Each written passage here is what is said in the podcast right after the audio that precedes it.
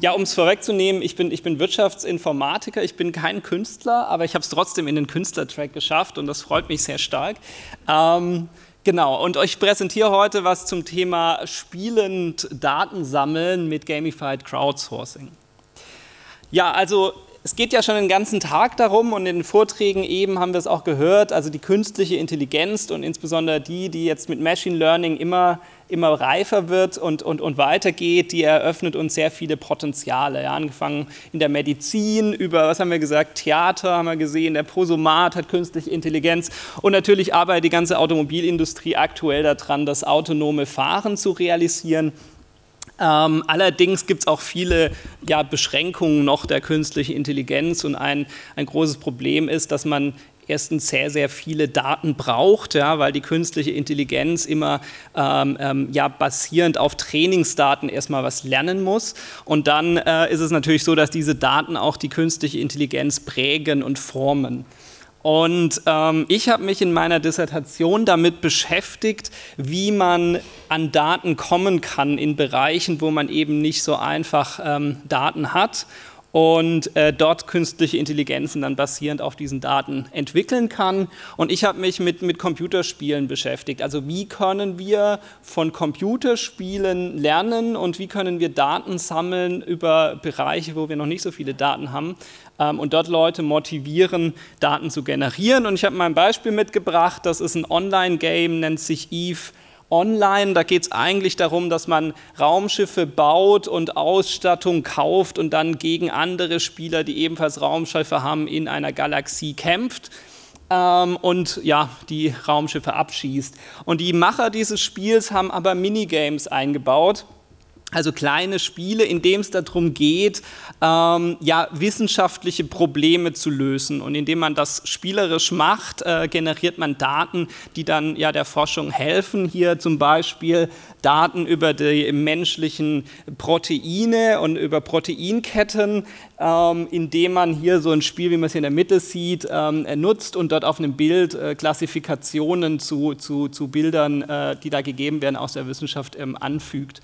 Und ähm, das ist zum Beispiel was, wo, wo einfach viel ähm, Machine Learning angewendet wurde, Algorithmen, um das zu vereinfachen, aber der Mensch immer noch viel, viel weiter ist, das viel, viel besser kann wie die künstliche Intelligenz. Und so haben die das in dem Spiel eingebaut und quasi Leuten ähm, die Möglichkeit geschaffen, in diesem Spiel weiterzukommen, virtuelles Geld zu verdienen, wenn sie solche wissenschaftlichen Probleme lösen. Und das haben dann mal äh, drei, schnell 300.000 Menschen gemacht und da über 33 Millionen Bilder quasi klassifiziert, wo man sieht, äh, wie Spiele auch zu so einem ähm, guten Zweck quasi genutzt werden können. Und solche Beispiele gibt es viele. Ja, es gibt ähm, auch noch ein sehr bekanntes äh, Beispiel Folded, äh, das auch dazu beigetragen hat, die AIDS-Forschung voranzutreiben. Aber es gibt auch Beispiele aus dem Mobilitätssektor, äh, zum Beispiel Waze, wo es darum geht, ähm, ja, Navigationsdaten und äh, echte äh, Traffic-Daten über Verkehr, ähm, über den Verkehr zu sammeln.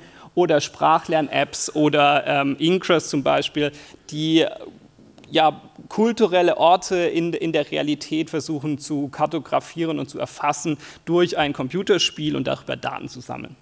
Und ich habe mich jetzt in meiner Dissertation sehr stark mit diesen Gamified Crowdsourcing-Ansätzen beschäftigt und ich habe Ihnen ein paar Ergebnisse mitgebracht, äh, weil ich denke, das könnte für Sie interessant sein. Wir haben einerseits eine große Stud Literaturstudie gemacht und geschaut, okay, wie wird denn Gamification in solchen Crowdsourcing-Ansätzen, weil eine große Crowd von Menschen Daten generiert, wie wird das eingesetzt?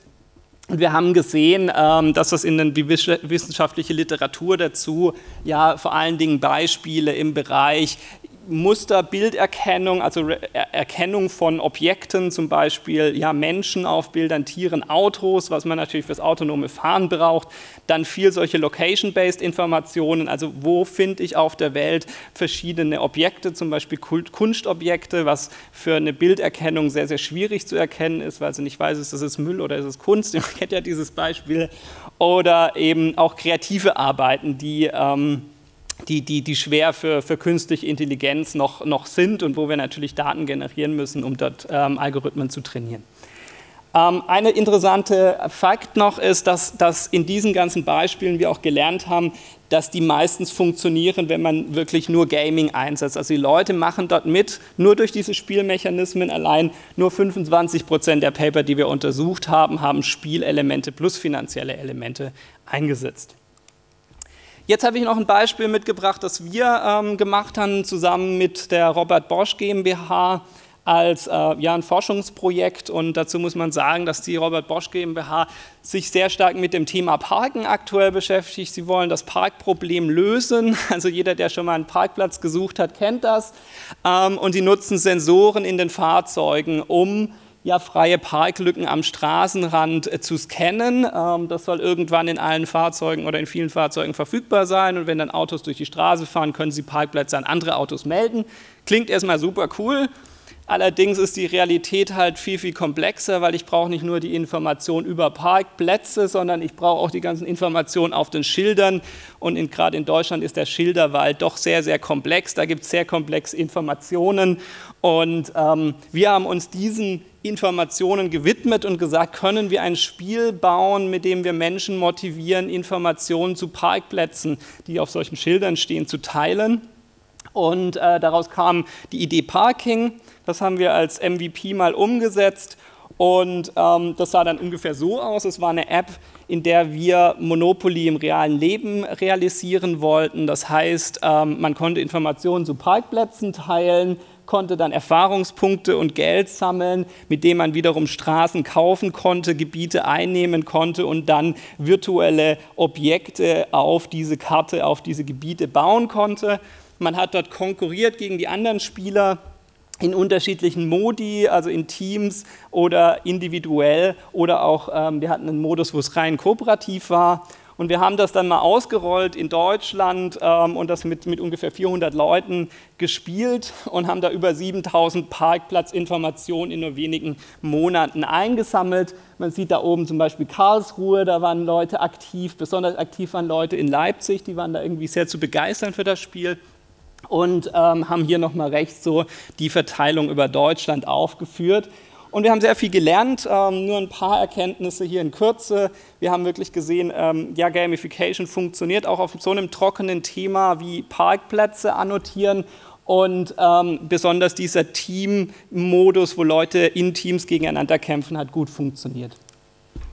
Ja, zusammenfassend, ähm, was haben wir gelernt in, in vielen Projekten, in vielen Forschungsarbeiten, dass eben ähm, Gamification ein guter Ansatz ist, um an Daten zu kommen, die dann zum Beispiel für ähm, ja, künstliche Intelligenz genutzt werden können. Wir können Gamification so gestalten, dass es sowohl quantitative Teilnahme, aber auch Datenqualität motiviert und ähm, es kann sehr individuell zu verschiedenem Verhalten, das man haben möchte, angepasst werden. Es ist allerdings auch sehr, sehr komplex. Also ähm, einen erfolgreichen Gamification-Ansatz zu machen, der tatsächlich langfristig funktioniert, ist sehr, sehr komplex. Ähm, Bosch hat zum Beispiel dieses diesen Ansatz dann auch noch in eine marktreife Version mit dem Namen Parkineers umgesetzt. Die war ein paar Monate in den App Stores. Da hat sich Bosch wieder entschieden, doch aus diesem Game-Business auszusteigen. Aber ähm, ja, ähm, das nur so am Rande. Ja, wenn Sie äh, mehr lernen wollen über das Thema, dann können Sie mich gerne äh, auch anschreiben oder ähm, ja, ich habe auch einiges publiziert dazu. Hier lade ich Sie gerne ein, da natürlich auch meine Paper zu lesen. So, vielen Dank. Applaus